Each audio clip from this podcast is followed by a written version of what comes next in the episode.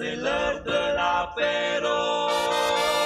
C'est l'heure de l'apéro.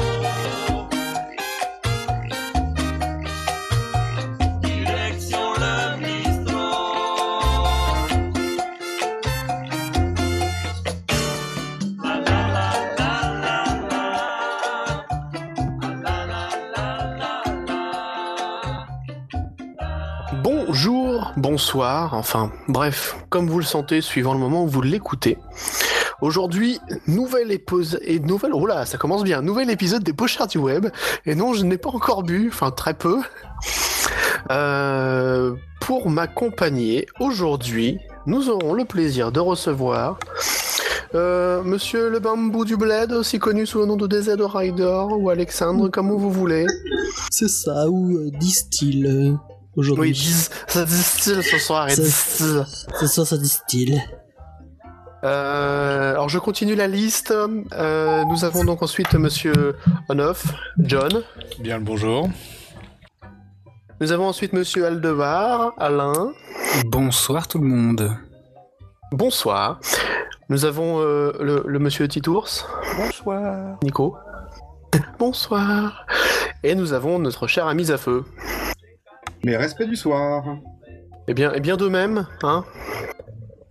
Donc aujourd'hui, euh, on commence un peu tardivement, c'est c'est ma faute, hein, j'ai j'ai mis du temps à ouvrir le bar. Euh, les verres étaient sales, je vous préparais en plus ces petits canapés pour l'apéro, puis au final je les ai tous bouffés. Bah oui, j'avais faim. Donc bah je me suis occupé. Euh, merde, y a rien à bouffer quoi, c'est nul. Non, non, mais attends, il y a des petits fours qui, là, qui sont en train de finir, donc euh, t'inquiète, ça va arriver dans pas longtemps. Ils sont en train de finir de chauffer, là, j'ai les petites saucisses, là, machin et tout. Des croques saucisses Des croques saucisses, t'as vu saucisse Et puis pour, euh, pour, le- pour le breton, là, euh, je lui ai fait des galettes saucisses, parce que sinon il va nous faire chier, il va dire oui, Ah non, ouais. c'est pas normal. En double, double les galettes saucisses, s'il te Bah, plaît. bien sûr. Ah oui, il y a deux bretons. là. Le Front de Libération de la les Bretons- saucissé parmi nous. D'ailleurs, on est que deux, ça m'étonne en fait. Alors C'est attends, on, c'est a, on, a, on va avoir un combo, donc euh, double breton versus euh, double normand, c'est ça? Ça va fighter. Ça va se Limousin clasher. dépend Et toi, Tu sers à rien. toi. Mais c'était déjà euh, un peu le thème du dernier Pochard du web, non Qui a été enregistré Oui, à c'est Rennes, ça. je crois. hein C'est ça. Donc, euh, s'il vous plaît, pas de baston dans le bar. euh. Donc, euh, Non. moi, j'offre la tournée ce soir, hein, ça me fait plaisir. Ça fait Ah non, plaisir. c'est de bon cœur. Et, et donc, euh, bah, pour commencer, euh, je serais tenté de dire euh, qui c'est qui veut un petit whisky? C'est moi. Eh ben, écoute, vas-y alors, dis-nous. bah oui, moi, je suis monomaniaque en ce moment. Et je vais, je vais faire encore du whisky. On vous en avait eu déjà euh, dans le premier épisode. Et là, je vais partir sur de l'irlandais. Parce que j'aime Non, l'irlandais. mais euh, on conçoit très très bien ton addiction. Après, bon, euh, parce que le principal en fait dans l'histoire, c'est de le reconnaître. Et tu Mais le reconnais, donc euh, je tant le mieux. reconnais. Mais, mais bon, je vais pas faire.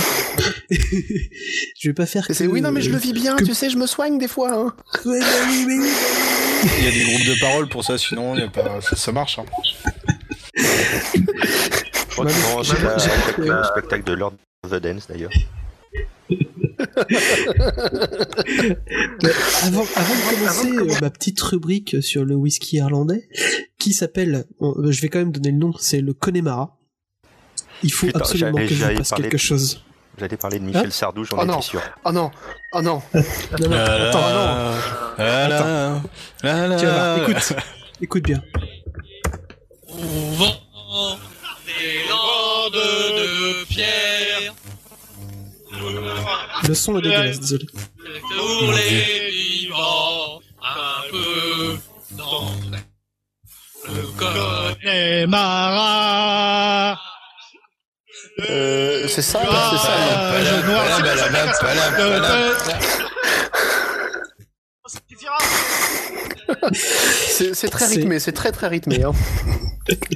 C'est notre ami Caern et Laurent Doucet qui chantent à Podren suite au Burger Quiz. Voilà, c'était très moche. Mais bon. Est-ce qu'ils étaient je- je voulais alcoolisés ou pas? Ça a l'air. Même pas, même pas, ils étaient même pas alcoolisés, vous imaginez Alors là, même je dis pas. que non, non, Même je pas dis que, d'excuses. Non, non, mais ils le faisaient quand même sans filet, sans rien. Ils avaient pas les paroles, ils avaient. comment ça, Sans, ils s'enfilaient sans talent non plus. Non, le lead. Oh. Non, non, Non, non. non, définitivement non. On, on est, on est dans un podcast quand même euh, de bon goût. Ah bon, oui, ah mieux. oui, de bon goût, mais pas respectable. Bon, je vais, je vais commencer. Allez, je vais donc parler de, de ce, de ce whisky, euh, le Connemara, mais avant tout, je vais faire un petit, une petite passade sur la distillerie qui fait le Connemara, parce que le Connemara, il vient de la distillerie Qui est située au bord de la rivière de Brosna, à une centaine de kilomètres à l'ouest de Dublin. Et euh, ça provient entre guillemets, parce que vous allez voir plus tard, c'est pas vraiment distillé dans cette distillerie mais euh, bon, pour comprendre, on va faire un peu d'histoire. Euh, Outrage, dis- contrefaçon Ouais, non, non, mais Vas-y, tu vas Stéphane. voir, c'est pas trop une contrefaçon, mais bon. Euh, C'est distillé en Turquie en fait. Rien à voir, C'est mais euh, c'est pas très très loin. Mais... Oui. La distillerie de Kilbegan est une des plus vieilles distilleries licenciées euh, d'Irlande. Donc, en effet, au XVIIIe siècle, l'Irlande compte à peu près 2000 alambics en activité. Et puis, bah, dans ces conditions, c'est un peu difficile de récupérer de l'argent et avec les taxes sur la distillation. Donc, euh, c'est à cette époque que proviennent les grandes distilleries ir- irlandaises. C'est là où on met en place justement les licences pour pouvoir distiller. Et euh, la doyenne, c'est Bushmill, pour ceux qui connaissent Oui. qui a ouvert ses portes en 1608, donc ça date. Hein. Et la deuxième, bah, c'est justement euh, Kilbegan qui ouvre en 1757. Et euh, donc cette distillerie, elle est passée entre plusieurs mains, plusieurs familles pendant les, les 100 premières années. Mais s'il y a une époque à retenir, c'est sans doute celle de John Locke, qui a repris la maison en 1843. Euh, comme beaucoup de distillateurs à l'époque, euh, John Locke, il a préféré continuer à travailler avec les méthodes traditionnelles, très lentes, très coûteuses, plutôt que la méthode qui a été nouvellement inventée par euh, Robert Stein en 1826, avec des nouveaux alambics, euh, qui était beaucoup plus rapide. Et euh, donc, mais bon, les 50 premières années ont été vraiment un super succès, aussi bien pour l'industrie du whisky irlandais que pour la distillerie de Locke, qui a beaucoup exporté vers le Royaume-Uni et tout le marché du Commonwealth. Mais bon, ça n'a pas duré. Hein. Euh, le marché de la picole irlandaise euh, allait euh, se prendre en plein fouet. Les Écossais et leur blended qui était plutôt compétitif. La guerre d'indépendance irlandaise en 1900 entre 1919 et 1921.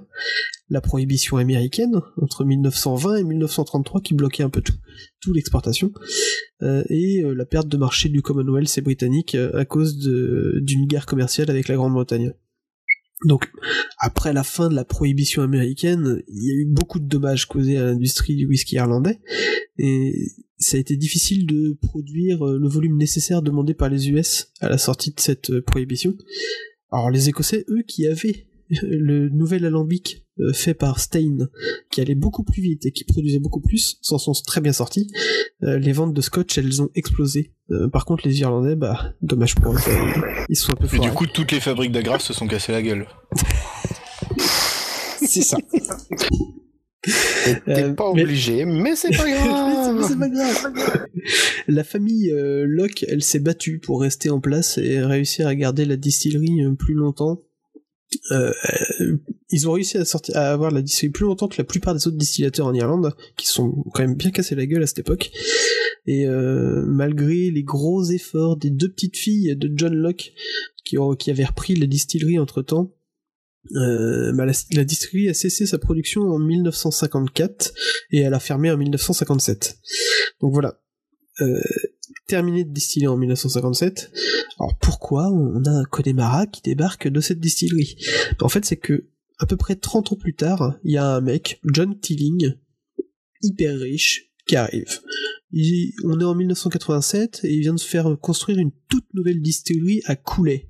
Donc ça, c'est tout au nord de l'Irlande. Donc vous vous rappelez, Kilbegan, elle est juste à l'ouest de Dublin, donc au milieu de l'Irlande. Donc Cooley est tout au nord. Et euh, bah, lui, euh, son principe, c'est de rester une distillerie complètement indépendante, contrairement euh, à beaucoup d'autres distilleries euh, irlandaises qui dépendent de grands groupes. Euh, Je vais parler de Jameson, Paddy et Redbreast. Pour ceux qui connaissent euh, ces, ces trois whiskies irlandais, bah ça appartient à Pernod Ricard. Encore, Wouhou. euh, ils ont, ils, Toujours, ils ont ils sont- le marché partout. Hein. Ces ces mecs-là sont partout. Donc, bah heureusement, euh, Tilling, lui, il s'est dit bah je veux rester absolument indépendant, mais il faut que je m'agrandisse, et c'est pour ça que bah du coup, il rachète en 1988 la distillerie Kilbigan et toutes les marques qui étaient associées à l'époque. Et euh, son objectif premier, son objectif premier, c'était euh, d'utiliser les anciens entrepôts pour la maturation de ses whiskies. Donc les whiskies qu'il distillait à Coulet, il vient les faire, enfin il vient faire la maturation euh, dans les grands entrepôts de Kilbigan. Et, euh, donc c'est pour ça que je disais tout à l'heure que je mettais des guillemets sur la provenance du Connemara qui vit. En fait, il est distillé à Coulet, mais il est vieilli en fût à Kilbigan. Donc voilà pour le petit passage historique. hein. On va passer un petit peu euh, au whisky en lui-même, euh, le Connemara. Donc là j'ai une bouteille devant moi, euh, offert euh, grâce à la fête des pères. Hmm, merci. Euh, donc le Connemara c'est un whisky irlandais. Euh, je vais pas me lancer dans l'explication euh, de la différence entre les whiskies et les whisky. Ah, Whisky, euh, écrit. Mais en fait, c'est hyper difficile. Euh, Il y, a, il y a plein de, de petites subtilités euh, qui, qui sont. euh, on peut aller dans toutes les théories possibles, mais en gros, ce qu'on peut retenir, c'est que les Américains et les Irlandais, eux, ils tendent à utiliser le mot whisky, alors que les Canadiens, Écossais, Japonais, Français et tout, et tout le reste, ils veulent, ils disent whisky. C'est juste, on va, on va s'arrêter à là. C'est voilà. C'est parce qu'ils savent pas parler en fait. non, c'est surtout que, à mon avis, les Irlandais, ils voient que les Écossais utilisent whisky, ils se disent, Hum, bah nous, on va utiliser whisky, comme ça on va juste les emmerder. Enfin bon. C'est pas impossible non plus, effectivement. c'est ça. C'est l'esprit Euh, de contradiction irlandais en fait, je pense. Complètement. Et puis bah, euh, sinon les Américains, eux, comme ils font du du Bourbon, ah, parce que c'est pas trop du du whisky hein, là-bas, ça c'est différent. Eux, comme ils font de la soupe. Voilà. Euh, bon, ils appellent whisky aussi pour essayer de se démarquer, quoi. Enfin bon, on va revenir à la bouteille. La dénomination exacte du Connemara, c'est un Pitted Single Malt Irish Whiskey. Alors, on va essayer de détailler un petit peu ça. Euh, pour Pitted, P-E-A-T-E-D, euh, ça veut dire tourbe en anglais. Donc, voilà, ça indique que la distillation du Connemara se fait principalement avec de la tourbe et non pas avec du charbon comme beaucoup de whisky. Le terme single malt, euh, j'en ai parlé déjà dans le premier épisode, je crois bien. Euh, J'avais fait un dossier sur le whisky. Euh, ça indique que le whisky n'est produit que dans une seule distillerie et distillé exclusivement à partir de la fermentation d'un céréal maltais. Euh, pour le Connemara, c'est de l'orge qu'on va utiliser. Et il sera distillé deux fois dans deux alambics différents en cuivre pour assurer un whisky plein de saveurs, euh, robuste et vraiment de caractère. Et ensuite, il est mis en maturation pendant plusieurs années dans des anciens fûts de Bourbon en chêne. Euh, la bouteille que j'ai. Ah ouais, c'est, c'est, c'est du bon. Euh, la bouteille que j'ai devant moi, c'est une cuvée spéciale. Euh, c'est la Distillers Edition. Euh, ça, c'est juste une édition spéciale pour la France. Euh, parce que c'est ce Distillers Edition, c'est une série limitée qui est obtenue par l'ajout de petits lots issus de fûts de Xérès qui apportent un supplément de douceur et euh, les épices du vin de Xérès. Donc, bon, en ce qui concerne la dégustation rapidement, euh, au nez, euh, on a vraiment euh, la tourbe. Bon, voilà, c'est distillé avec de la tourbe, donc euh, on la sent vraiment. Elle est très très forte et on, sent vraiment ce fumer.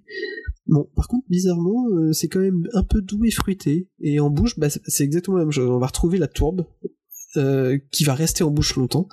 Et mais ça ça arrache pas. C'est plutôt doux. c'est- Ça, c'est bien rond en bouche. Et bon, bah en gros, c'est de la grosse balle. Si vous aimez le whisky turbé, le whisky turbé, tourbé, c'est vraiment euh, de la grande grande balle. Et ce que je peux vous dire, c'est que normalement pour l'acheter, on le trouve, on peut le trouver assez facilement euh, chez votre dealer du coin. Euh, Ou sinon, tu m'invites chez toi directement. ou, ou sinon, on peut faire ça, ouais. Mais tu peux le C'est trouver. une technique. Mais, euh, bah, il me reste que la moitié, donc c'est voilà, c'est un peu difficile. Il faut se dépêcher. Voilà. Euh, sinon, bah, vous pouvez le trouver sur internet. Il se trouve autour de 40 euros. La bouteille, la Distillers Edition, elle est euh, entre 40 et 45 euros. Euh, c'est difficile à trouver parce que c'est vraiment c'est du spécial France. Euh, et sur internet, elle est un peu chaude à trouver. Par contre, euh, le Connemara euh, Pid Single Malt euh, Irish Whiskey, on le trouve euh, entre 35 et 40 euros, on va dire, sur, euh, sur le net. Ça reste quand même assez abordable au final. Oui, carrément. Carrément. Voilà pour Parce que petite, payer euh, un, payer un produit de qualité, c'est pas gênant au final. Exactement. Non. Puis, enfin, moi maintenant, les whiskies, euh, je lâche assez facilement entre 35 et 45 euros pour euh, avoir de la bonne cam. Je suis devenu difficile. Voilà. Non, mais c'est normal aussi, attends. Oui, c'est ça. Mais j'en achète pas beaucoup. Toi, je me suis fait offert. Là, là, là, c'est une technique comme une autre, C'est ça, exactement. Bon, bah alors, euh, Voilà, donc, euh, bon, bah c'est impeccable. Alors, qui c'est qu'on veut du whisky au final? On va goûter, hein. Donc, on se dit tous euh, rendez-vous chez, chez le bambou pour boire un petit whisky, donc c'est ça hein? Bah, Yes. demain, je me taperai bien le bambou, moi, mais. euh, moi, je sais pas si je suis C'est pas d'accord. grave, t'inquiète pas, demain. tu tiens le bambou. Bon, bon, bon, bon. Ok, bah écoute, je te remercie pour euh, ta dégustation de whisky, enfin Pas de ton souci. appréciation de ce whisky. Effectivement, ça peut être intéressant. Bon, alors moi personnellement, n'étant pas amateur de whisky, euh, je t'avouerais que. Ouais, mais t'es amateur de rhum, et je suis sûr que si je te fais... T'as déjà ah non, mais il y goûté a du moyen. Je- Oui, oui, oui. rhum Eh ben, je Oui, te oui, fais oui. goûter un... je, te fais goûter un whisky euh, qui est très très proche du. Diplomatico, si tu veux. Je suis un petit peu d'accord avec euh, Monsieur Titour, c'est que le Diplomatico, c'est un peu surfait. Limite, Ça vaut pas le donner. limite le, le Non, ça fait limite euh, hips, quoi, de dire je bois du diplomatico, quoi. Oui, on t'a vu, je bois du Diplomatico. Et hein. le nom est casé pour, pour Ça fait dire un peu euh, ça, je en fait. bon, bon. Tiens, je bois de celui-là. Et en fait, c'est pas non plus. Enfin, voilà quoi. C'est Bref. Euh... Ah bah ça c'est le défaut en fait de la quantité face à la qualité. Hein. Mais bon, on pourrait faire un débat Éternelle pendant... question. Voilà. Euh, bon bah écoute John, comme tu viens de l'ouvrir, Eh merde. bah ça va être ton tour de passer sur le billard. Hein. Alors, moi, je voudrais faire quelques corrections sur euh, les, les dires de mes collègues de la dernière fois à Rennes. Bien qu'ils aient été canés, ils ont quand même fait pas mal d'erreurs sur euh, le dossier sur l'embuscade. C'est c'est les, c'est les photos de, nous faire un petit rappel historique là parce que j'ai pas suivi. Donc euh, sur l'épisode enregistré à Rennes, il y avait euh, alors ils me pardonneront, j'ai plus leur prénom en tête, mais euh, donc les, les deux acolytes, acolytes, hein, j'ai bien dit acolytes C'est Anthony et Fred du broadcast. du broadcast euh, qui euh, dont un a priori est bien cané, euh, qui a parlé de l'embuscade. Alors non, il n'y a pas de limonade dedans. Non. C'est pas drôle. Pourquoi on mettrait de la limonade dedans? Il n'y a pas d'alcool dans la limonade. Alors en effet, selon la, légende, selon la légende, il a bien été inventé par le fameux Raymond, qui travaillait à l'époque euh, à la tour, au bar la tour, la tour Solidor, pardon, et qui a depuis ouvert son bar euh, le Montmartre. Ce cocktail est à base de accrochez-vous bien, mais n'ayez pas trop peur non plus parce que c'est quand même très très bon.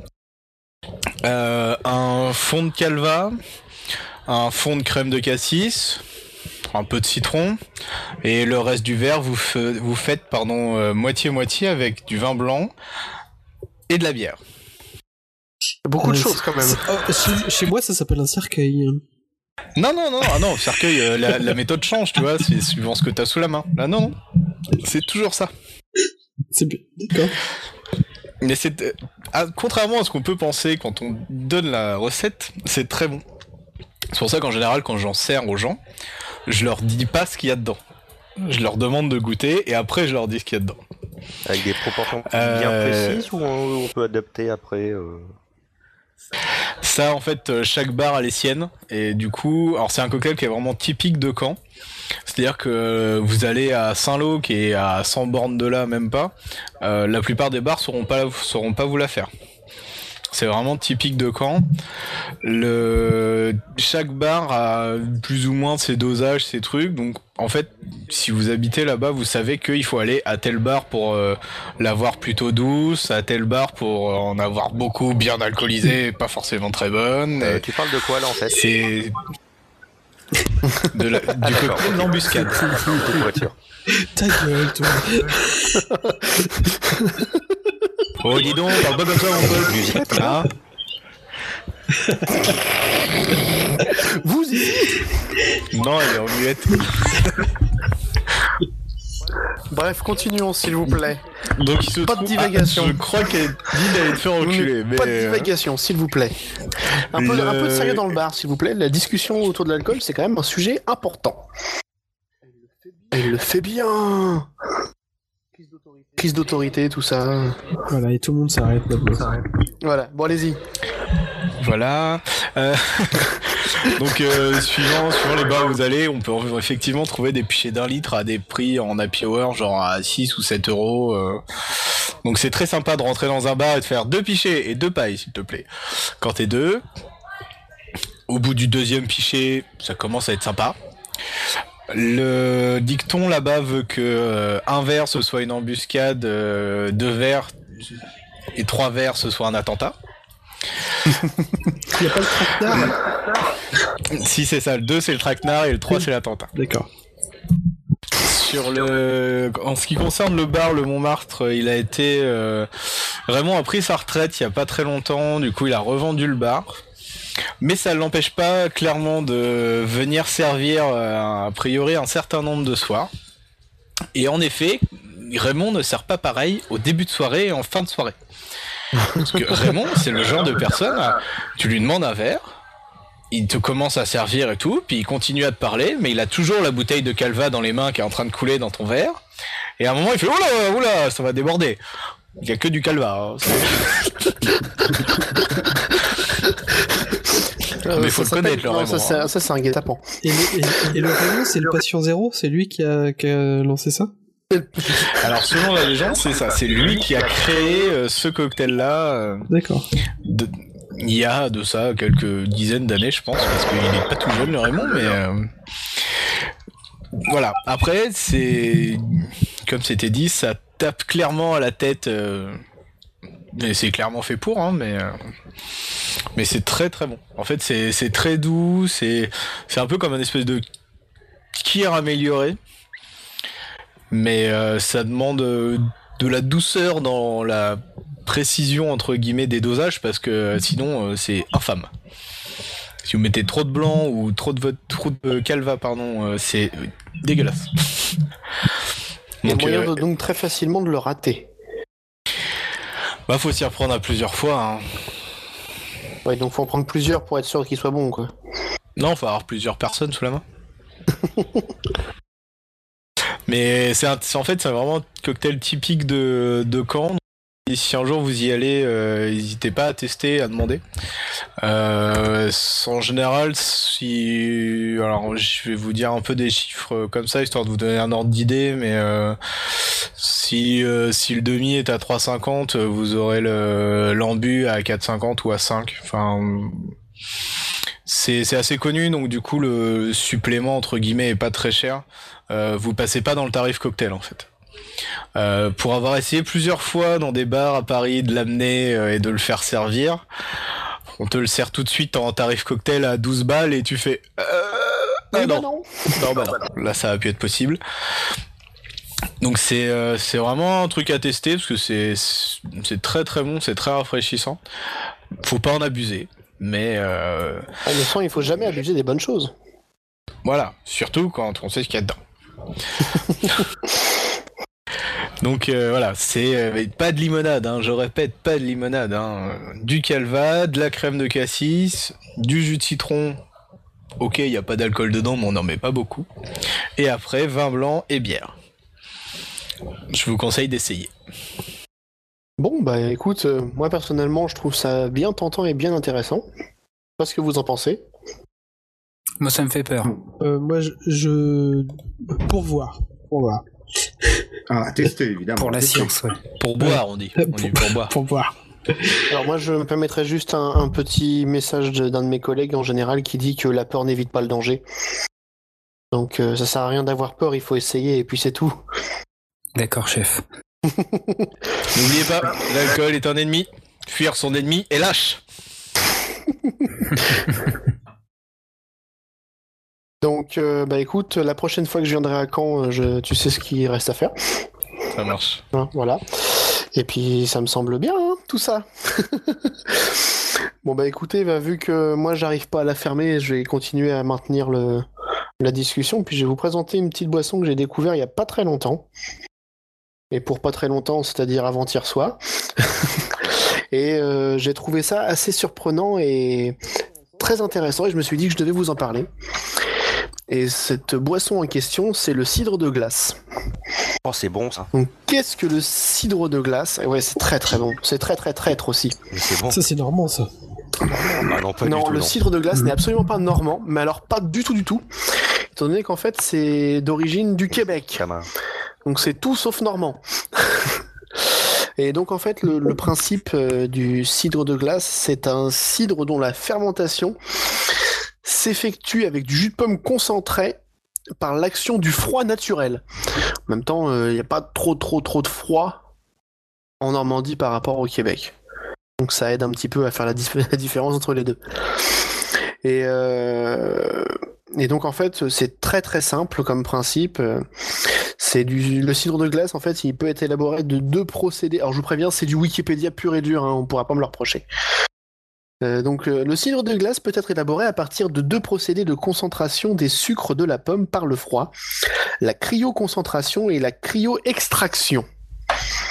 Et donc derrière ces termes barbares se cache donc la cryoconcentration, c'est la méthode la plus employée. Près de 95% du cidre de glace produit est fait avec cette méthode.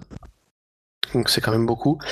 Euh, pour produire donc le cidre de glace, ça consiste à récolter les pommes à maturité à l'automne, puis de les conserver à froid jusqu'au pressage des fruits à l'hiver. Le jus est pressé et ensuite entreposé dans des barils à l'extérieur dans le froid de l'hiver pendant près de six semaines. Et donc lentement, l'eau gèle et se sépare du sucre, le mou est récolté par gravité, les cristaux de glace restant en surface des barils. Les producteurs ensuite pressent le mou gelé afin d'accroître ainsi le niveau de sucre initial avant la fermentation. Cette technique permet d'atteindre en répétant le processus d'extraction, lorsque nécessaire, des taux plus élevés de sucre avant la fermentation. À basse température, cette dernière dure de 6 à 7 mois. Donc c'est quand même une boisson qui est un peu longue à faire. hein. Mais ça vaut le coup. Ça demande un petit peu... Ouais, voilà, ça vaut vraiment beaucoup le coup.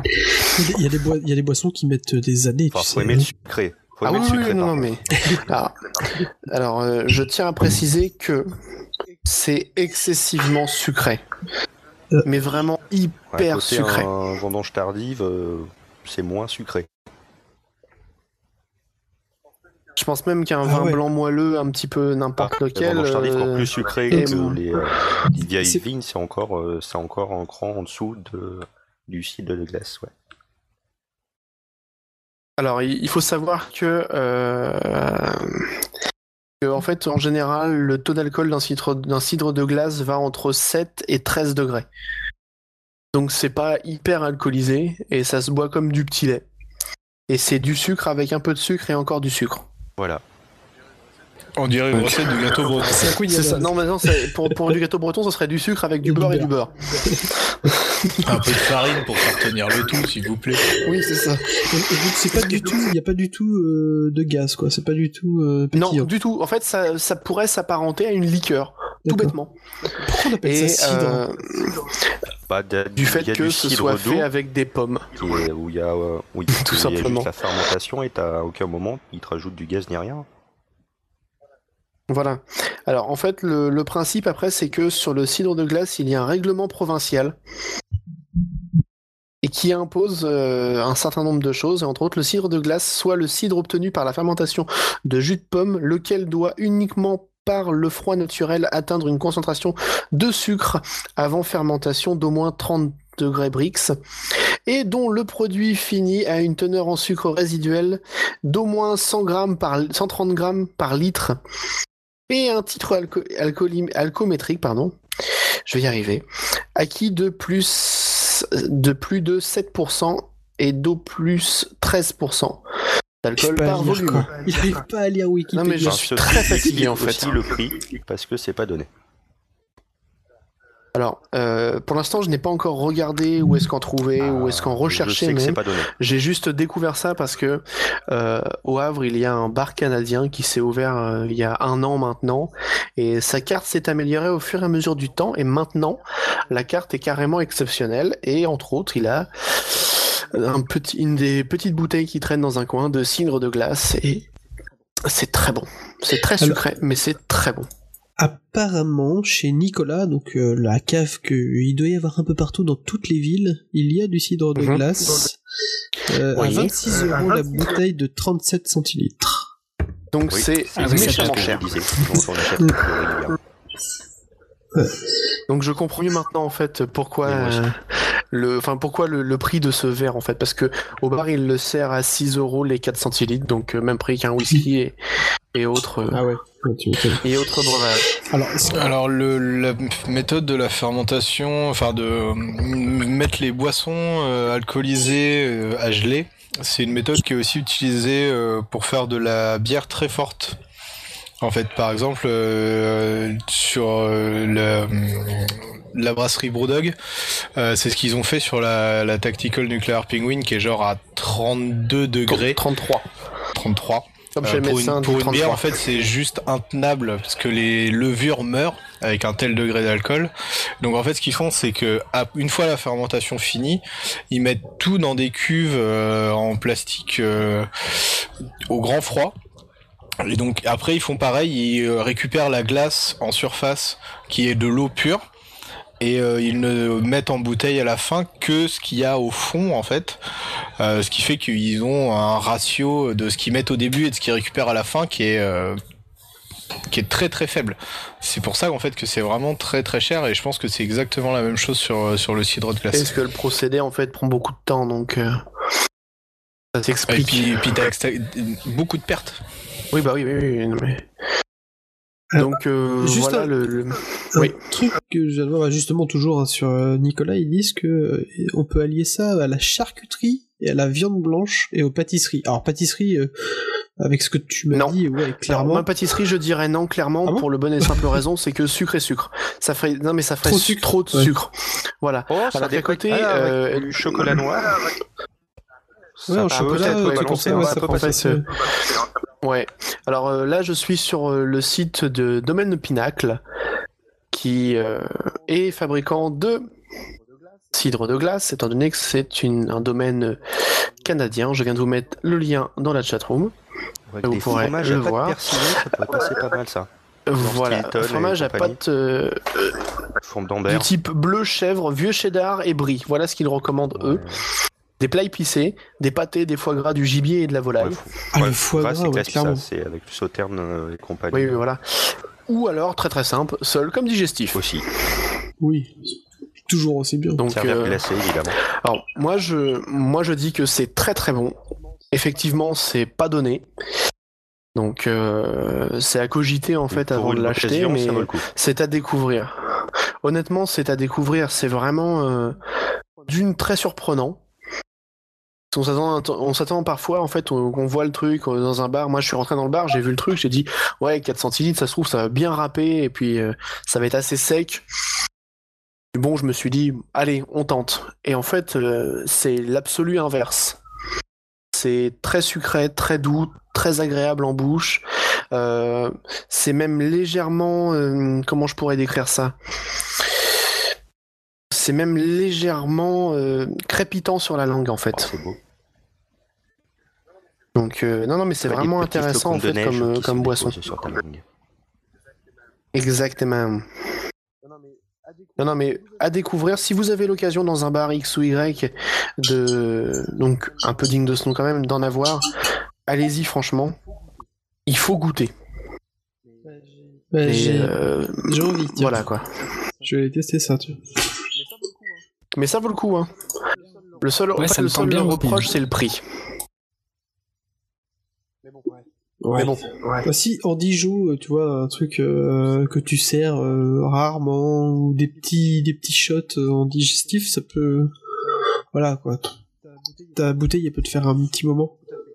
tout à fait, tout à fait. Euh, ouais. toute façon, moi, le bar où je suis allé, il t'en servait des 4 centilitres. hein. C'est très bien, 4 centilitres. hein. Ah, mais t'as envie, t'as, Bah, t'as si envie d'y retourner, sucré, retourner euh, quand même. Oui, oui, oui, oui, mais c'est bien quand même parce que ça permet de découvrir sans avoir un gros volume. Euh, ça permet aussi de se faire plaisir. Moi, je dis foncer, quoi. Bah, merci, je note. Euh, Voilà. Voilà. Donc, euh, donc voilà. Bon, bah écoutez, euh, j'ai entendu dire qu'il y avait un certain Zafeu qui revenait de voyage. Euh, Qu'est-ce qu'il a à nous présenter en fait de son voyage? Ah oui, oui, mais c'était un voyage, bon, il y a quand même quelques années. Euh, je me souviens, c'était pendant la Coupe du Monde euh, en Italie. Non mais t'es- oh putain, Dis- dis-le que c'est parce que t'avais pas du tout de sujet, que tu savais pas quoi dire, que t'as retrouvé, t'as ressorti un vieux truc. C'était en Vas-y. 1934. Exactement, exactement. C'était en 1990. Alors que cette, cette année-là, j'ai fait J'avais un- 3 ans. C'était mon année de Euh, naissance. Ok. Ouais, bah, je, devais, je devais passer mon bac, mais bon, Voilà, voilà. voilà. Alors cette année-là, j'avais fait un petit voyage dans le Péloponnèse. Musica, elle était pas encore née, mais merde. Et en fait, j'ai ramené trois souvenirs euh, gustatifs de ce voyage. Euh, c'est déjà là-bas que j'ai bu le plus mauvais mousseux de ma vie.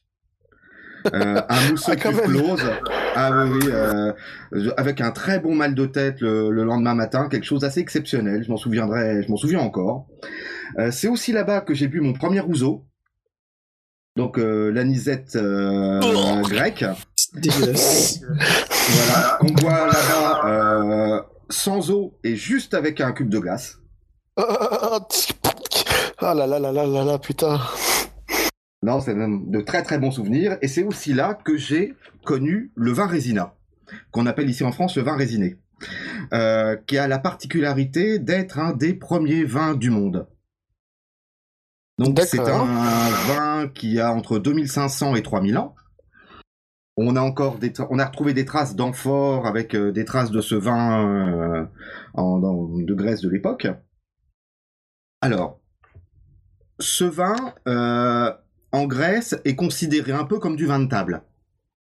On va le trouver euh, pour pas cher du tout. Euh, oui, on va le trouver en cubis. On va le trouver, la, la bouteille, on va le- la trouver à moins de 2 euros. Entre 2 et 5 euros à peu près.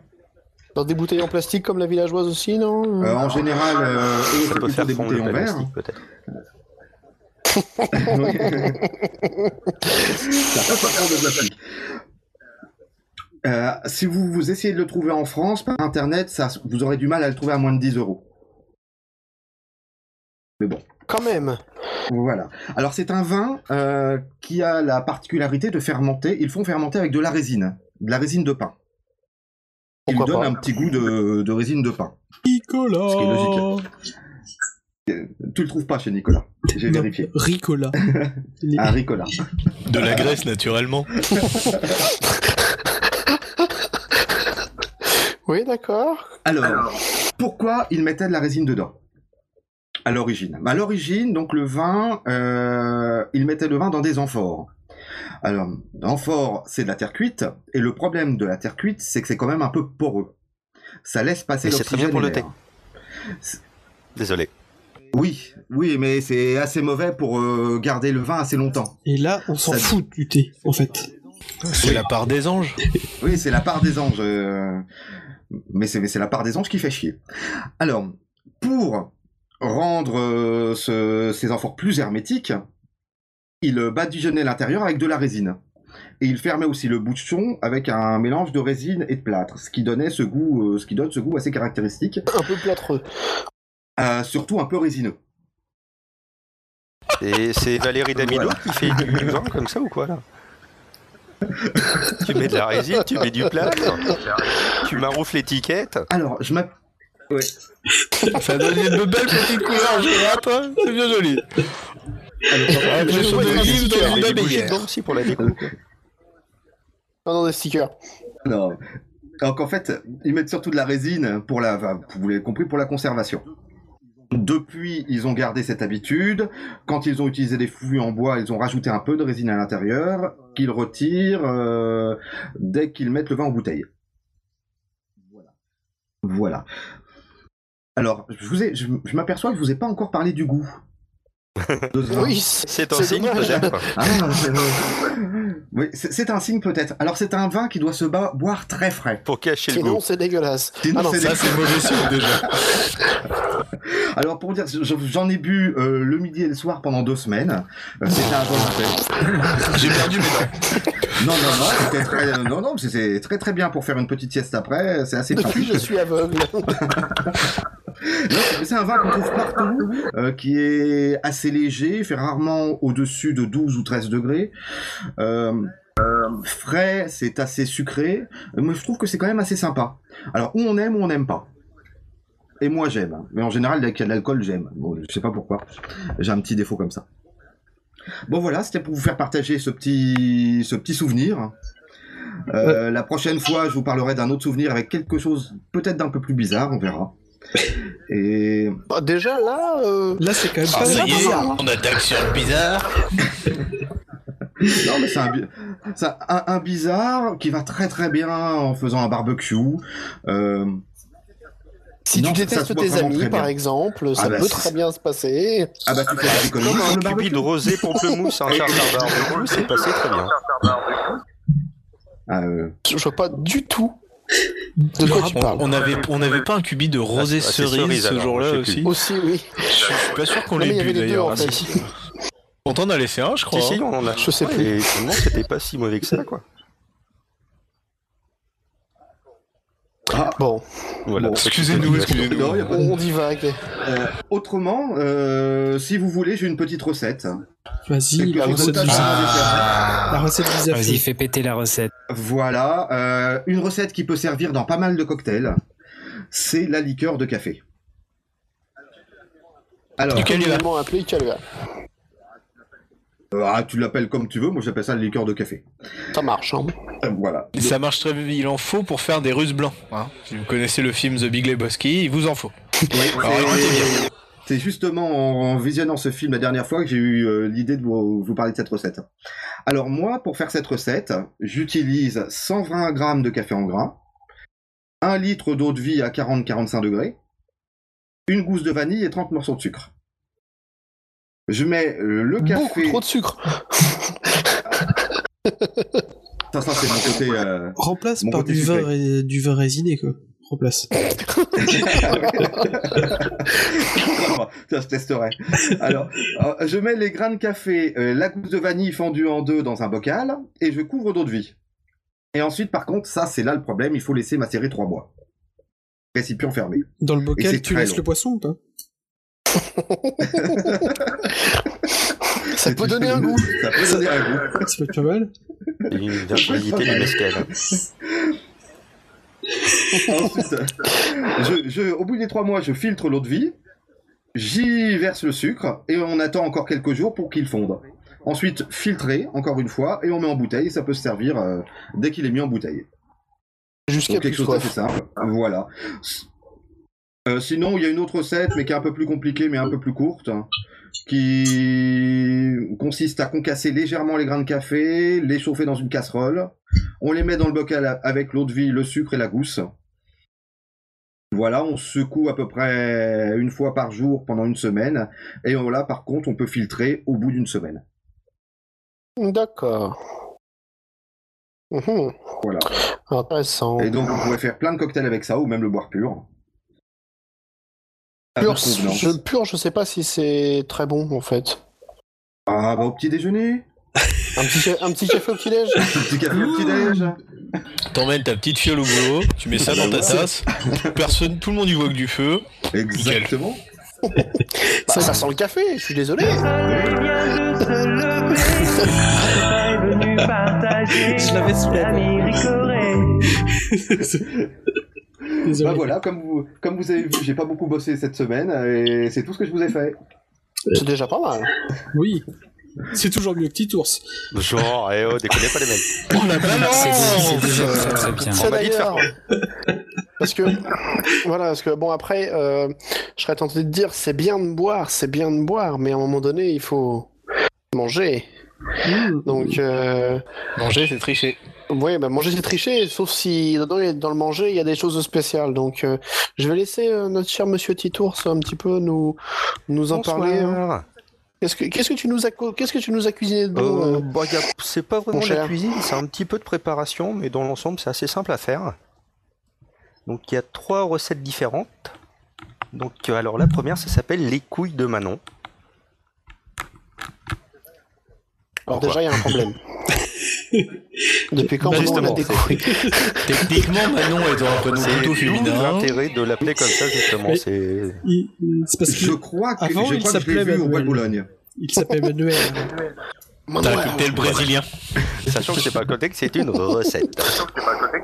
Alors, euh, la base, vous Alors. prenez de la pâte de fruits. Donc pâte de fruits, la, la framboise, aux fruits rouges, euh, la fraise, enfin comme vous préférez. Vous en découpez des petits morceaux, des petits carrés, donc euh, de même pas un centimètre. Euh, vous les faites tremper dans du rhum, donc de préférence du rhum clément. C'est surtout avec ça qu'on a fait cette recette, ça passe très bien. Après, on peut toujours faire avec d'autres. Vous prenez de la pâte d'amande que vous étalez bien avec un rouleau à pâtisserie et tout. Vous découpez donc des petits carrés euh, de pâte d'amande. Vous mettez votre petit morceau de pâte de fruits qu'a macéré dans le rhum. Vous l'enroulez dans la pâte d'amande. Donc ça vous fait une petite boule déjà. Et tu laisses macérer combien de Euh, temps une, une heure, deux heures, ça suffit. Hein.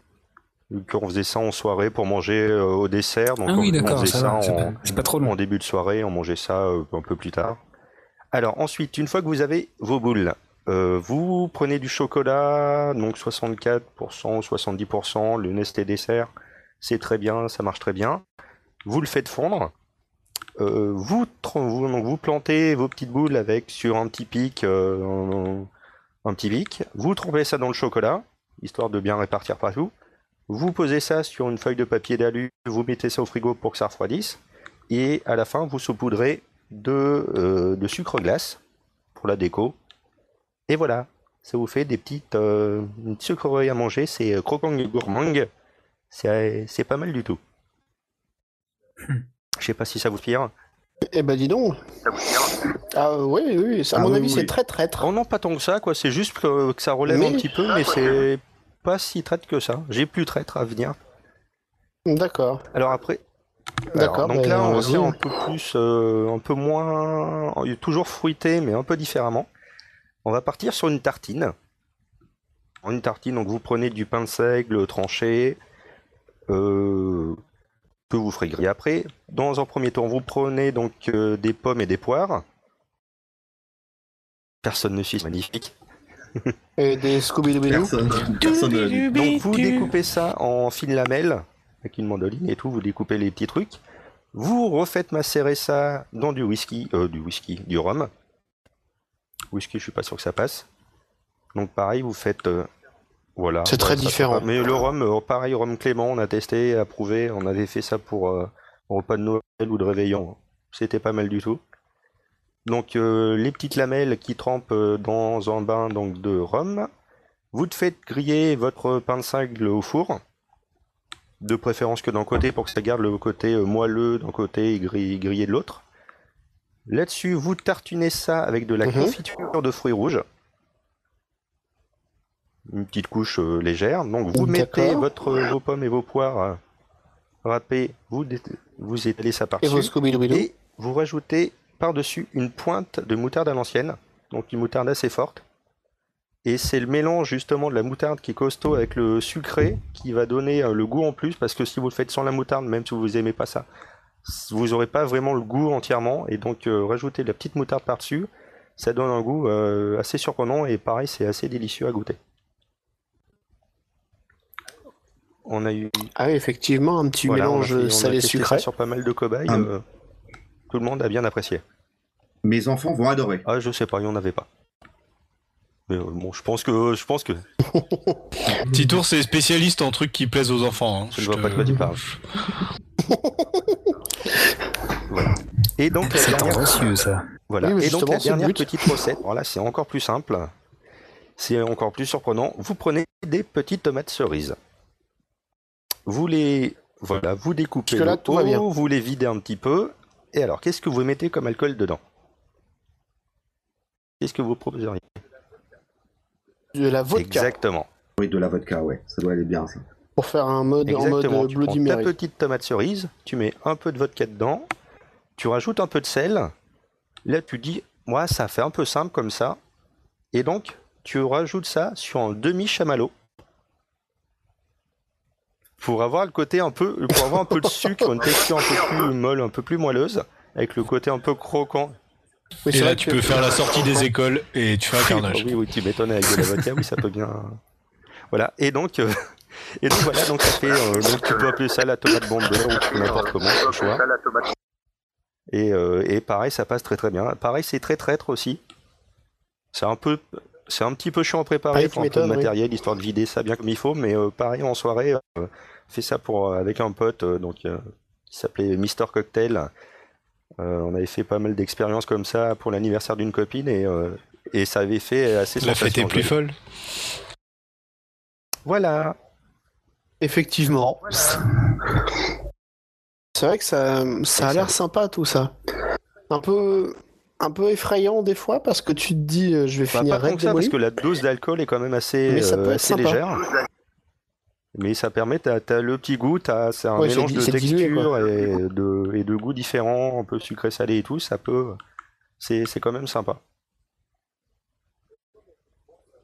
Ouais non mais Et ça effectivement permet ça, de manger un petit quelque chose en même temps. ça a Ça l'air permet de, de caler aussi au passage. Ouais ouais effectivement non mais ça, enfin, je ça vous peut être cool. parlerai pas des, des moules à la bière et ce genre de trucs, hein, ça c'est un peu trop connu.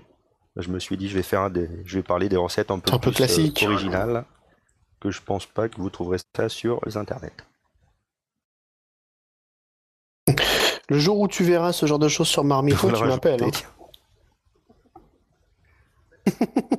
voilà. Ça peut être un bon concept. Ah mais carrément, carrément. C'est les, les, les, les- la bouffe à l'alcool bien dosée euh, Mm. pour finir les soirées. euh, nouvelle catégorie sur Marmiton. Manger bourré. Point .fr. Et là, tu, et là les Mangezbourré.fr. 5 légumes, tu les as. La pomme, la poire, euh, Oui, bah oui, oui. le- la tomate cerise. On rajoute après le, la pâte d'amande et, euh, et la pâte de fruits. Hop. Le compte est bon. Ouais, non, non, mais effectivement. Effectivement, non, mais ça a l'air d'être sympa. Ça sera fait partie des choses à essayer, donc. euh, Un prochain barbecue. Ah, c'est sûr que je le ferai. ouais, la prochaine Aussi. fois que je viendrai sur Exactement, Paris, ouais. sinon. Je préparerai ça. Bah, dis donc, il va y en avoir des choses à déguster. Hein. D'ailleurs, en parlant de dégustation, j'ai entendu dire qu'il y avait un certain monsieur Aldevar qui nous avait ramené un petit quelque chose. Oh, la transition TF1, quoi. Ouais, non, mais. Ah, la super transition, y a rien à dire, c'est parfait. Et euh, bah écoutez, euh, si on laissait présenter le magnifique produit de terroir euh, que nous a ramené euh, ce brave monsieur. C'était très Eh moche, bah, je vous l'accorde.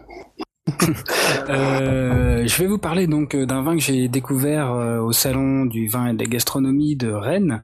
Le le P carré, je pense que ça se prononce. c'est un P et puis il y a le petit 2 du, signe carré juste au-dessus. C'est un vin qui vient du domaine Pêche des Aspres. Je, je suppose que ça se prononce pêche, P-E-C-H, il n'y a pas le E à la fin. Euh, alors on va faire un petit tour, un petit crochet d'abord par le domaine en lui-même et puis après euh, je vous ferai quelques, je vous donnerai quelques précisions sur euh, le vin en lui-même. Le domaine, lui, il a été créé en 2006, euh, donc c'est assez récent et ils ont vinifié leur premier millésime en 2007. C'est un petit domaine qui est installé à Boutenac entre Narbonne et Carcassonne, donc on est sur un AOC Corbière. Euh, donc euh, ce qui s'est passé, c'est qu'en 2004, Lydie Iez, c'est comme ça qu'elle s'appelle la nana, elle a acheté ses premières vignes. euh, des vieilles vignes Carignan de 75 ans. Et puis, elle a également acheté d'autres pieds d'une vingtaine d'années, notamment des grenaches et puis des syrahs. Elle a lancé donc le domaine Pêche des Aspres en 2006 et l'année suivante, donc elle a fait sa première vinification. Et puis euh, ensuite, elle a poursuivi sa diversification en achetant euh, un peu de cinceau en conjoint avec euh, son, son mari. Et puis ils ont euh, augmenté leur, enfin étendu pardon leur activité euh, et ils sont passés à 14 hectares de, de vignes. Pas mal. Si oui, ça commence à, être correct. Ouais.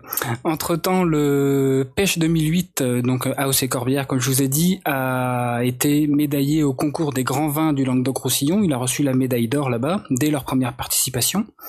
Euh, et donc, euh, bah, évidemment, les années suivantes, ils ont été euh, euh, régulièrement récompensés et euh, ils font, euh, ils sont présents euh, dans les meilleures revues et les guides de vin.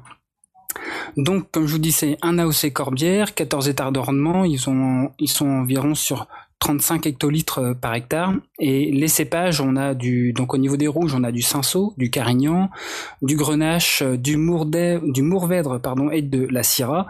Et en blanc, du Picpoul et du Bourboulan. Je connais pas ces cépages, par contre. En blanc, j'y connais vraiment rien du tout. Et ils produisent un petit peu plus de 30 000 bouteilles euh, à l'année. C'est c'est quand même pas mal. Hein. Bon, c'est Ouais, pas ça- non ça plus. commence à- c'est pas non Juste plus assez pour la consommation des pochards. C'est ça. C'est ça, c'est exactement ce qu'il nous faut. donc, euh, je vais vous parler donc un petit peu plus en détail du le P carré de 2012 que vraiment j'ai trouvé complètement par hasard. Euh, La nana, elle était toute seule sur son stand euh, avec ses avec ses petites bouteilles, euh, ses bottes euh, toutes crassouses, genre elle sortait de son champ quoi. Euh, donc euh, c'est un vin donc de 2012 comme je vous ai dit. Qui est consommable entre 2014 et 2022. Au niveau du tarif, euh, alors c'est pas donné, on est autour de 18 euros la bouteille. En tout cas, c'est à ce prix-là moi que je l'ai acheté là-bas. J'en ai pris bah, trois bouteilles du coup, hein, parce que j'ai pas non plus un budget illimité. Oui, c'est souvent le défaut des comptes en banque. Voilà, c'est ça. Euh, le, la, la composition du vin, lui, donc euh, au niveau des cépages, on est sur euh, 96% de Syrah, 4% de Carignan, euh, qui sont issus donc des vignes âgées. Euh, donc beaucoup de Syrah, moi la, Syrah j'adore ça. Euh, alors concernant le vin en lui-même, quand on l'a servi dans son verre, machin, comme ça on va commencer sa petite dégustation. Euh, au niveau des couleurs, on est sur un rouge très profond, c'est vraiment opaque, on verra rien du tout euh, au travers du verre. Euh, quand au niveau du nez, on est sur des comment vous dire des, des fruits fruits rouges voire fruits noirs euh, vraiment très mûrs euh, genre cerise cassis voire euh, myrtille. Ah oui, et euh, quelque chose de ouais ouais ouais mais super euh, enfin vraiment on le sent quoi. De, au nez vraiment euh, moi je l'ai je l'ai je l'ai porté au nez. Pourtant je suis pas euh, je suis pas un grand un grand connaisseur quoi. Je l'ai porté au nez t'as pas la myrtille ça m'a tapé direct. Et euh, ensuite on est sur quelques notes un petit peu un petit peu plus boisées euh, voire fumées donc pareil hein, maintenant en bouche euh, pareil directement euh, mise en bouche c'est tout de suite on sent les fruits noirs la myrtille euh, le cassis euh, même impression un petit peu bah, que ce qu'on a au nez du coup. Et puis des tanins bien présents mais sans sans apporter trop trop d'amertume. Donc euh, vraiment euh, quelque chose de très très équilibré quoi. Au final on a un, vin qui est bien porté sur les fruits avec une, une bonne très bonne longueur en bouche et euh, bah, pour conclure, voilà, un vin bien fait, agréable, que je vous conseille très très très fortement si vous voulez euh, surprendre un petit peu vos invités euh, avec un vin qui sort un petit peu de l'ordinaire et euh, que, que tout le monde sera euh, systématiquement marqué, disons, par, euh, par ce vin. En tout cas, il ne sera pas indifférent. Pour jouer la carte de la surprise en fait et de, et de la découverte. Ouais, et en plus, c'est très très très très très bon. Alors n'étant pas amateur de vin, je dois avouer que peut-être pas forcément être aussi réceptif que toi. Bah, t'as raté c'est ta un vie. Non, mais après, étant, par contre, étant ouvert d'esprit, je me dis que ça pourrait toujours être intéressant de, de goûter ce Ouais, genre ouais, de choses. Ouais, ouais, ouais, c'est vraiment très intéressant. C'est pas quelque chose qu'on a l'habitude euh, euh, l'habitude d'avoir. Non, non, non, c'est pas sucré. C'est vraiment un goût de vin. euh, Enfin, c'est- c'est pas sucré. T'as vraiment, tu sens la myrtille, mais c'est c'est pas sucré. C'est plutôt un vin qui va se boire euh, à table avec euh, éventuellement en fin fin d'hors d'œuvre, un petit peu avant le dessert, par exemple. Par rapport à Parce Madame Miel, ouais, comme euh, comme comme t'as comme t'as les fruits et tout ça, t'as vraiment euh, donc t'as un petit côté sucré, mais le vin n'est pas sucré en lui-même du tout. Mais c'est vrai que t'as t'as t'as ce petit rappel en fait de sucre en effet. Ouais. plus sucré, moins sucré? D'accord. Je saurais pas te dire. Bon, bah, je vais venir avec ma bouteille de Connemara chez toi. Et on va faire un une échange. dégustation de Ouais. whisky d'un côté Et une dégustation de vin de l'autre. Avec grand plaisir. J'amènerai mes cubis. Alors, l'année prochaine, on, Moi, va la bière maison. on va se faire un, un- un- un vrai pot de Rennes avec des vrais pochards. Donc, vous allez tous venir cette fois-ci. Une Et on fera tout dégustation géante. On fera des partages. avec, euh, Carrément. On va finir, On aura on va chacun finir notre avec stand. des mecs totalement bourrés de dread démolis. D'ailleurs, vous aviez prévu de refaire d'autres enregistrements après, parce que il y a eu le, la phrase du On revient tout à l'heure avec un autre alcool, et en fait, non. Chut, chut, chut. On Faut pas le devait, dire. mais euh, non, la diablotine nous a assez tués comme ça. On n'a pas voulu tester autre chose. C'est pour ça. Alors justement, la diablotine, qu'est-ce que ça a donné Hormis un pas bon. Juste une heure après ou deux heures après, quoi. Ah bah une heure après ou deux heures après, on était dans un autre bar. Euh, et puis Dans bah, un en fait, état. non non, ça allait. À trois heures, on a fini que, on a fini que à quatre avec euh, bah, l'ami Cobal qui est là, ici présent sur le chat, avec Anthony Stark et Izura qui Ah, n'est pas sur le chat, il est dans Le un mec avion. qui pour- conduisait en plus. bravo. Mais euh... euh, ah non, non. bon, non, on était à pied, on était à pied. On a Bien. fini à 3h du mat à 4. Les 4 Warriors. Warrior, on va dire ça. On peut le faire. Félicitations. Ok. Bon bah écoutez, bah dans ce cas-là, moi je, je vais reprendre la main et puis je vais vous parler d'un petit cocktail que, que j'aime beaucoup. Que je ne bois pas souvent parce que... euh, enfin non plus souvent des cocktails. La dernière fois que j'en ai bu un très très bon, c'était en compagnie Ah. d'un certain Monsieur Titours. Et, et je l'ai bu entre autres dans un endroit magnifique qui Ah s'appelle oui. le Secret Square. Avec un vrai barman. Et alors ça, Ouais, c'est ouais, assez rare pour le noter. Oui, oui. Et euh, donc ce soir, je vais vous parler du Long Island Iced Tea. Et alors, ce Long Island Iced Tea, euh, cocktail, moi, je trouve euh, Quand très fin, fait. très bon. Quand il est bien fait, voilà. Il suffit vraiment de prendre son temps et puis de, de le faire euh, en prenant de- des produits de qualité. Et donc, en fait, euh, alors la dose pour une personne, hein, je ne parle pas en seau, ça ne sert à rien. Je vais parler pour une personne, pour un verre d'une personne normale. En fait, c'est vous prenez un shaker.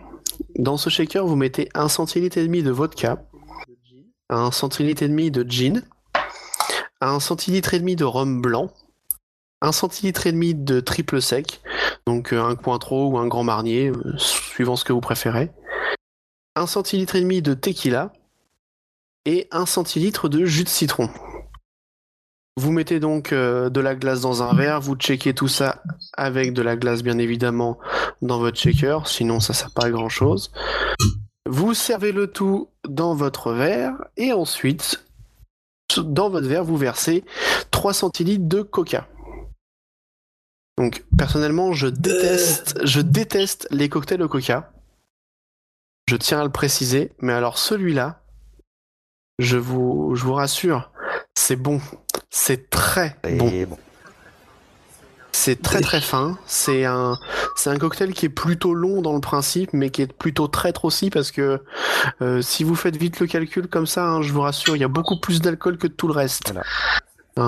Donc euh, vous êtes à 7 centilitres et demi de- d'alcool pour 4 centilitres de Sachant que non-alcool. quand il est mal préparé, vous sentez que ça va vous attaquer.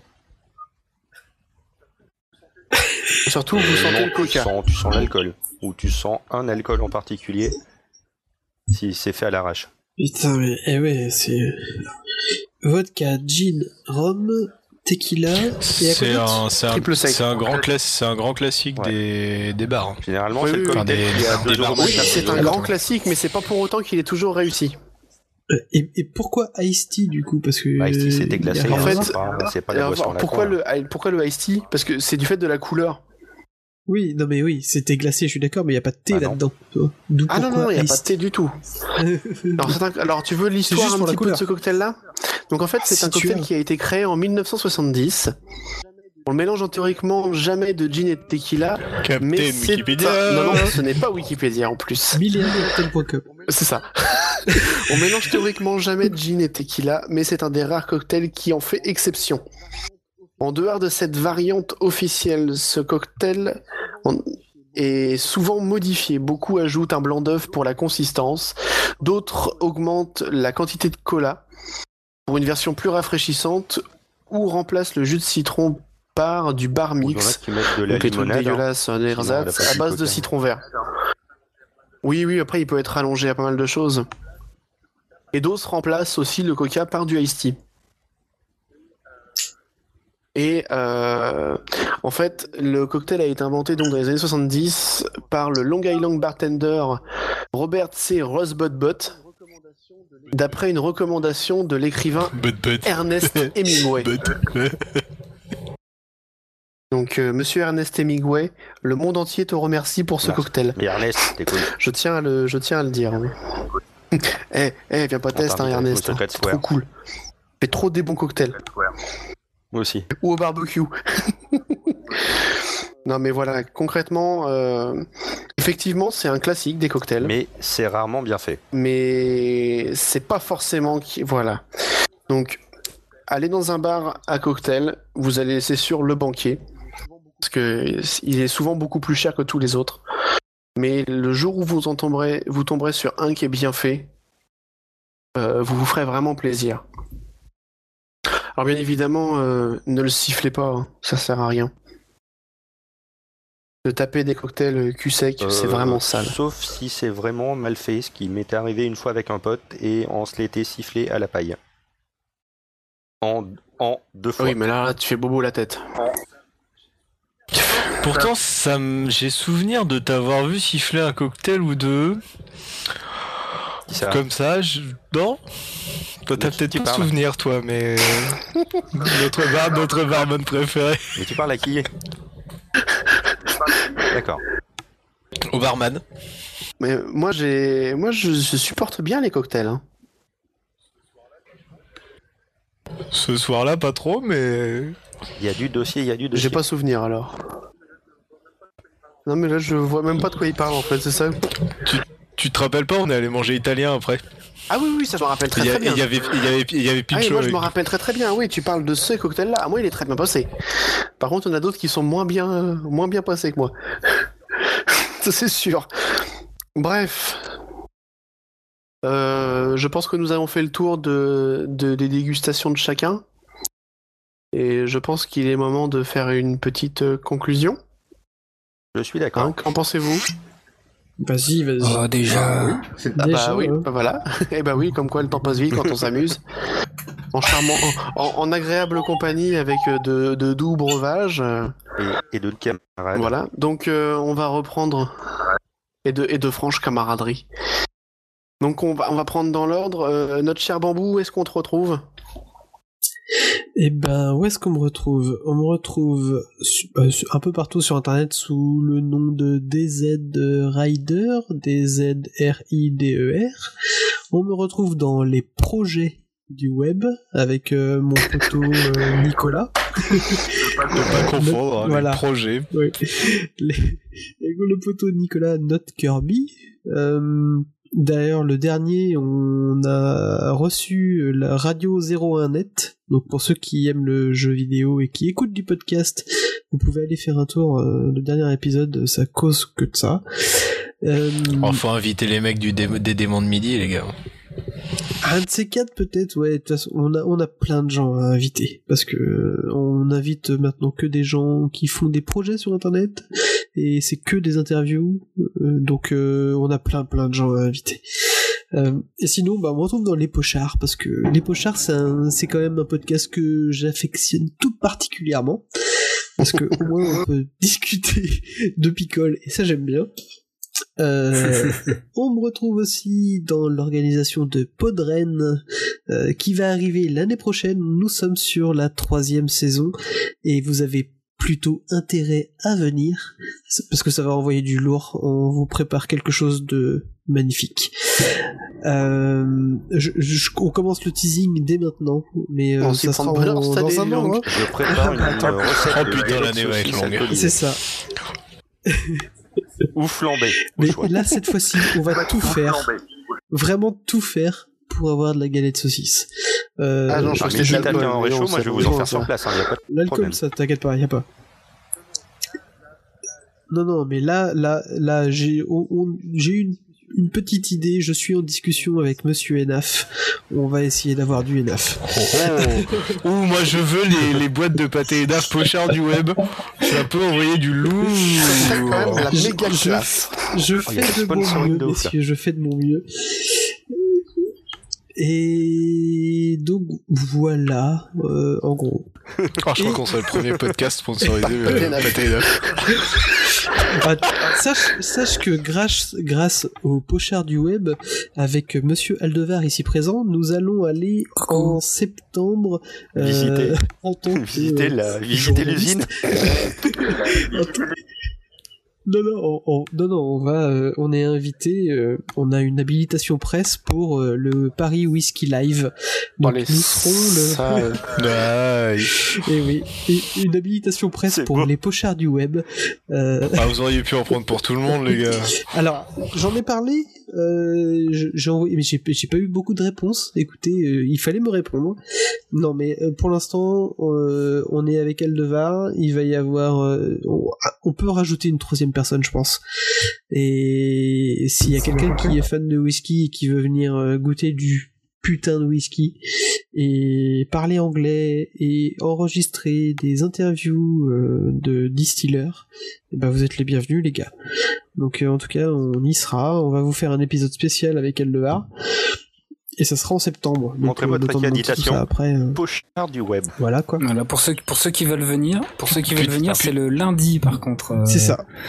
Putain, les gars, on va vous récupérer le soir, vous allez être minables. Oh, Vous des- allez écrire comment Pochard du bon. web en, en anglais The Drunk Man. The Drunken People. The Drunken People. From the internet. Ouais, Voilà, non, non, mais bon, ok, euh, d'accord. Euh, euh, Que- même le podcast, c'est ce que je disais sur Twitter, hein, même le podcast le plus underground qui est nulle part, que personne n'écoute, arrive à avoir des habilitations presse. Et ça, je trouve ça trop de la Non, merde. mais c'est la preuve que tout le monde peut en avoir. À partir du moment où tu te donnes de la bonne volonté, etc., les gens sont Mm. ouverts d'esprit, hein, donc euh, Ouais. C'est cool. il suffit de se motiver, en fait, c'est tout. C'est ça. La volonté Ouais, bien joué en tout cas, Dizzy. Ah non, non, mais c'est classe. Là, c'est vraiment très très classe. Ça donne envie de faire le podcast. Moi j'ai presque envie de dire que c'est un scandale. Mais, mais tant mieux.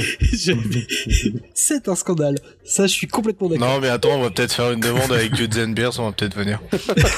Ah, mais on parle pas de whisky aussi, nous, John, hein, je te rappelle. Je vous donne. Mais les, les mecs qui font les entrées presse ici, ils regardent pas ce que tu fais de toute façon. hein. Non, non, non, carrément pas. Bah écoute, euh, sauf quand je me suis inscrit, parce qu'il faut s'inscrire, et euh, c'est marqué euh, média, alors j'ai mis podcast, et euh, le nom, et, et donc j'ai mis les pochards du web. C'est passé. Elle m'a dit, euh, ah, euh, sur, sur- dans le champ numéro de carte de presse, mettez rien, c'est pas grave, c'est moi qui traite. Donc quand elle a vu les pochards du web, à mon avis, elle, elle a fait, oh merde, qu'est-ce que je viens de faire? Oui, mais en fait, le truc, c'est que le titre comme ça n'est pas forcément. Mais quand on gratte un peu. Hein? Bah, et, et vraiment, je trouve qu'on a été très culturel encore ce soir. Étonnamment. On est Ah toujours culturel. Beaucoup trop. super culturel. Et ouais. Il mérite d'être connu, hein, ce podcast, hein, les gars. Ah oui, oui, oui, oui. Tous les podcasts méritent d'être connus. Ah non, non, non, non. Voilà. Oh non, non, c'est faux. Non, non, Presque non. tous. Bon, ensuite, euh, monsieur John, où est-ce qu'on peut te retrouver? Euh, eh bien, avec toi euh, sur euh, le prochain épisode euh, de Dudes and Beers fin juillet. Oh putain, ça y est. il- là, Oh l'impression. putain, là. là, le salaud. Ça y est, j'ai fait annonce officielle, là, tu peux plus reculer. Sur Twitter, onoff underscore web, et, et puis partout, onoff, voilà, vous trouverez bien. Bon, bah voilà, une bonne chose de faite, hein, une de plus. Euh... Monsieur Zafeu, où est-ce qu'on peut vous retrouver? Alors moi, donc on peut me retrouver quand je suis sur Clichy au bar tabac Le Rallye, euh, au Bon Coin, euh, au Sancerre, On a, on a pas de euh, je suis dans le 18e arrondissement au village, euh, au bar Le Château Rouge, et quand je suis à côté de chez moi à Évry, en général, je suis au Petit Parisien. Voilà, sinon, vous pouvez me retrouver aussi euh, sur Twitter, c'est... At, euh, Le Zafo. mec, il a pas de maison, il a pas de loyer, il a rien, il a des bars, c'est tout. Il va de là à l'autre. et- Et, et tu comprenez pourquoi maintenant, avec mon emploi du temps, je peux pas faire beaucoup de podcasts. Ah bah non, Attends, le mec il sûr, bosse quoi. Voilà. Ah, mais c'est pas facile. Bah, y a pas du net partout, donc. euh, Voilà, c'est tout. Ou avec vous de temps en temps au pochard. Oui, voilà. ok, euh, petit ours, où est-ce qu'on peut te Euh, retrouver petit tour sur Twitter, et puis voilà, après un peu à droite à gauche euh, quand on m'invite. Exactement. Quand on veut bien de moi, je viens. compliqué. Et, et Monsieur Aldevar, où est-ce qu'on peut te retrouver? Eh bien, sur Twitter, euh, underscore Aldevar, et puis euh, podcast de musique électronique, Les Abyssales. Très très bon. Euh, D'ailleurs, on enregistre, euh, merci beaucoup, c'est gentil. On enregistre euh, demain euh, une émission spéciale sur Astropolis. Voilà. Mhm. Très très très très bon festoche. Et toi, mon bon Alexandre, où est-ce qu'on peut te retrouver? Euh, alors, bah, on peut me retrouver donc sur Twitter @theloli76. Euh, on peut aussi me retrouver chez Dudes and Beers avec euh, Euh, John fin- et Corentin. Donc oui, fin juillet, ça y est, la date est lancée. bon, c'était prévu, hein, mais maintenant je suis obligé de le monter pour fin juillet. Je n'ai pas la liberté de dire oh, c'est pas grave, on va attendre un tout petit peu. donc voilà. Euh, et puis bah c'est à peu près tout, c'est déjà pas mal. En fait non, vous pouvez me retrouver absolument partout avec Zoe 76, hein, je... c'est facile. Donc voilà, je pense qu'on a fait le tour. Sur Steam, sur adoptamec.com, sur partout. Ou dans les bars à Paris régulièrement en fait. Mais pas forcément les mêmes que Zafeu. Mais non, tu sais Non. bien que nous, on n'a pas de nom. On n'a pas de nom propre, on est une entité et on n'a pas de nom. Non, non, les, nos, nos noms n'existent plus. Ils ont disparu. Bon bah voilà, je pense qu'on a fait le tour. Hein Oui. Et puis... Euh... Un, un- un- un petit, un- encore un petit point. Euh, merci Randall Flag pour euh, Fresh Pods.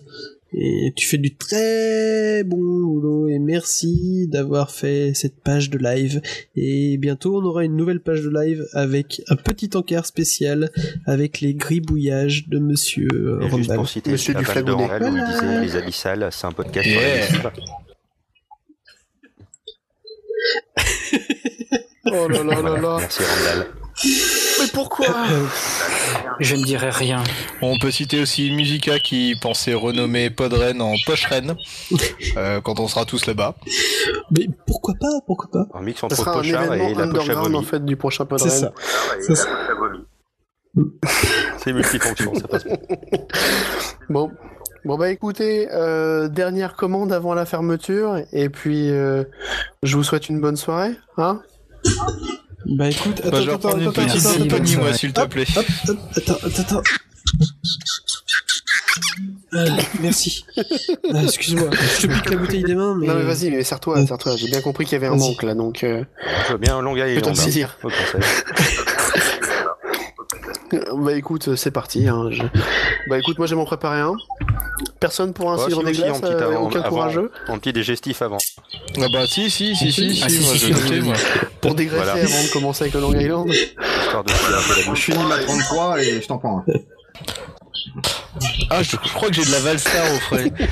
Euh, John, il va t'arriver rapide. Allez, hop. On va finir avec une superbe musique qui s'appelle La route à 3 grammes, les amis. Oh là là. Yeah Et n'oubliez pas, mangez des croix bleues. C'est bon les croix bleues J'ai pris la route à 3 grammes Bonsoir. pour Allez, aller ciao. les gendarmes. Salut. Salut Salut. Les chemins et les palisses pour éviter la police. Les chemins et les palisses pour éviter la police. J'ai pris la route à 3 grammes pour éviter les gendarmes. J'ai pris la route à 3 grammes pour éviter les gendarmes. Les chemins et les palisses pour éviter la police. Les chemins et les palisses pour éviter la police. trois pastis. C'est sûr, je suis positif. J'ai beau expliquer aux flics que je suis pas un alcoolique. J'ai essayé le pétard, la tourtelle et un peu tout. Que je préfère le pinard et la bière de Verclou. Et la bière de la route à trois rames pour éviter les gendarmes. J'ai pris la route à trois rames pour éviter les gendarmes. Les chemins et les palisses pour éviter la police. Les chemins et les palisses pour éviter la police. J'ai branché mon GPS sur la route de l'ivresse. Je passe à travers les vignes, c'est les chemins de traverse. Quelle est la route la plus sûre Quand t'as soupé au vin pur, t'as déjà un gramme ou deux, tu peux bouffer des croix bleues. Tu peux bouffer des croix bleues. J'ai pris la route à trois rames pour éviter les gendarmes. J'ai pris la route à trois rames pour éviter les gendarmes. Les chemins et les balises pour éviter la police. Les chemins et les balises pour éviter la police. Qui n'ai plus qu'un point, je suis mon permis à point. Même s'il y avait 300 points, dans six mois, aurait plus rien.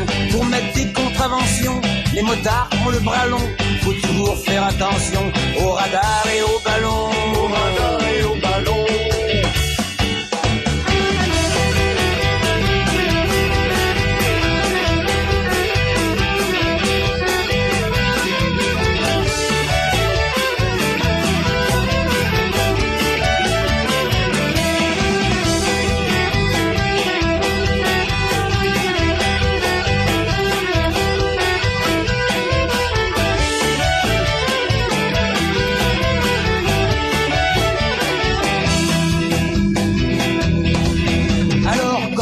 avais marre, t'es toujours un peu tricard.